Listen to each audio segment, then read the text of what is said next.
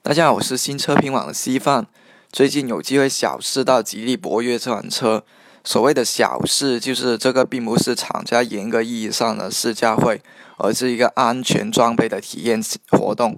啊，就是让大家体验 ACC 啊、三百六十度摄像头啊这些这些装备。不过在体验这些装备的过程中，就能在缝间隙里面小试到这款吉利博越。所以有些小体会可以跟大家分享，啊，大家对这款车的期望值都很高，因为之前吉利交出博瑞这款车，大家对它的口碑定义就是自主最强轿车。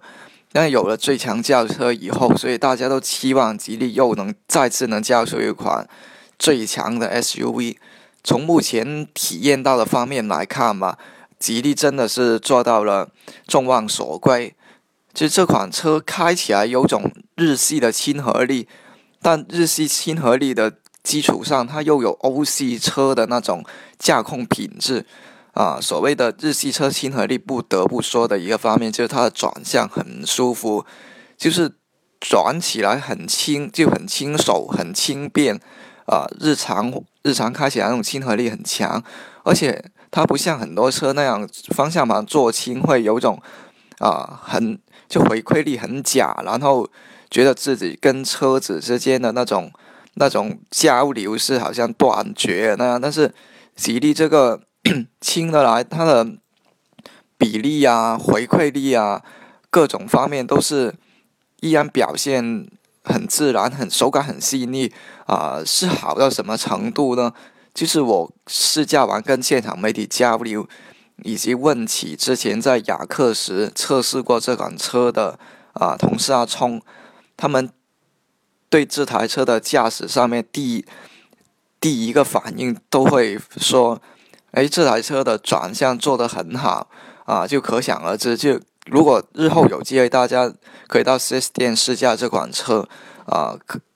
应该说，给大家留下最深印象，就驾驶上最深印象的，应该还应该就是这个转向系统了。另外说，这台车有欧系车的驾控品质啊，就是我们在现场有机会跟途观在一块，同时在一个装封闭的装桶赛道里面开到这款这两款车，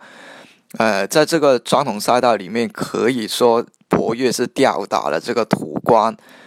啊。途观很多弯都是就转弯的时候，底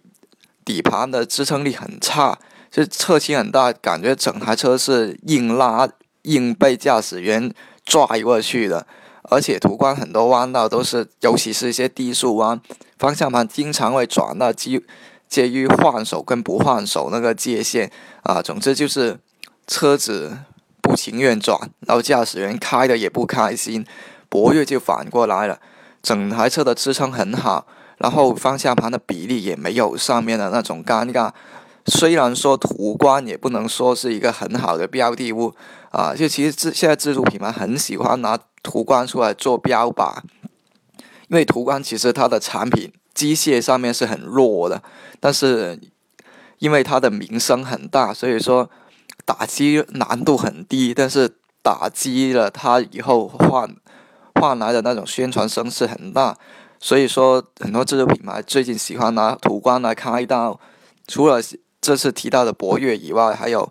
啊，自我刚刚也试驾过的观致五 SUV 也是同样的情况。观致五也是很多地方拿途观来对标，但是其实老实说，拿途观对标是真的有点贬低自己。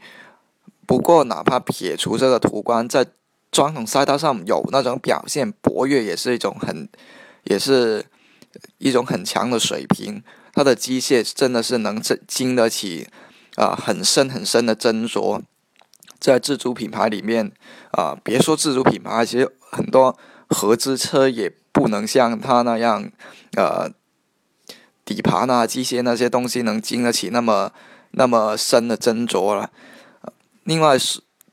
不能回避一个问题，就是动力系统。啊，博瑞上面有一个很大问题，就是油耗很高。可能厂家也就博越用的是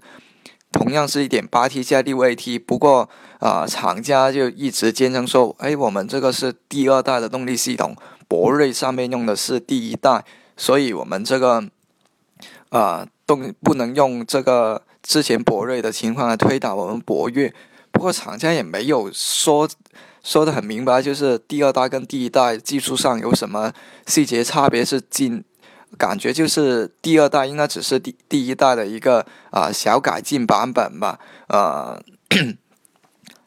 不过从数据账面数据上面来看，第二代确实比第一代的啊最大功率跟最大扭矩要调高，但是对于涡轮涡轮发动机来说，调高调高动力数据是一个挺简单的事情，嗯，目前情况来说吧，因为我们还没有。真正去测试过它的油耗，现在也说不准。不过是不过来说吧，油耗是博越出来以后，我们啊需要很重点去验证它的一个地方，就看看它跟博瑞是不是依然是那种啊，经常哪怕市区跟高速油耗都很容易过十升每百公里的那种那种高水平啊，动力上。没有，就我们的场地所限嘛，就只是加了几次速，嗯，动力比较买菜，然后六 AT 换挡顺畅的问题不大，但是啊，换挡的速度比较慢，不是那种很及时的那种那种变速箱嘛，就一个初步印象。最后车子推出来，厂家可能也会就在程序上还还会继续调试，因为我们开的是试装车，不是最后的量产车。再说说一些静态的方面，啊，内饰内饰是挺好看，这个大家嗯还是看我们手势里面文章的的那些啊图片啊，或者看我们的图库吧，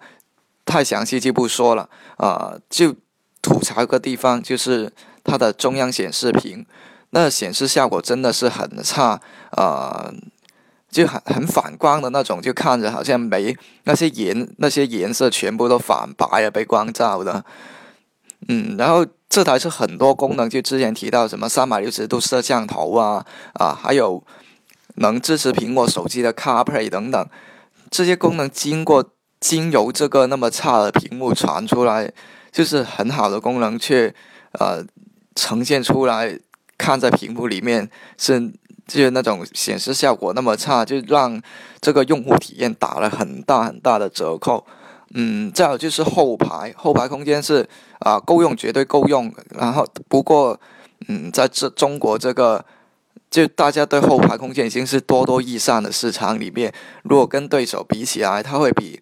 哈弗 H 六跟 CS 七五要略小。不过这个尺寸上，其实它比上面两个对手也是略小。所以说，这个外在也显示在内在里面了。呃，关于这款车吧，就总结起来吧。目前从我们掌握到的情况来看，呃，一切都是就正如之前所说，众望所归啊。它的售价会在这个月的月底公布。如果售价不作死的话，不过应该可能性也。那不过可能性也非非常小，因为博瑞也是定了一个很有诚意的售价，嗯，所以说这台车，呃，在从博瑞叫好又叫座情况来看，加上这台车又是 SUV，几个方面叠加起来，应该大卖的可能非常大。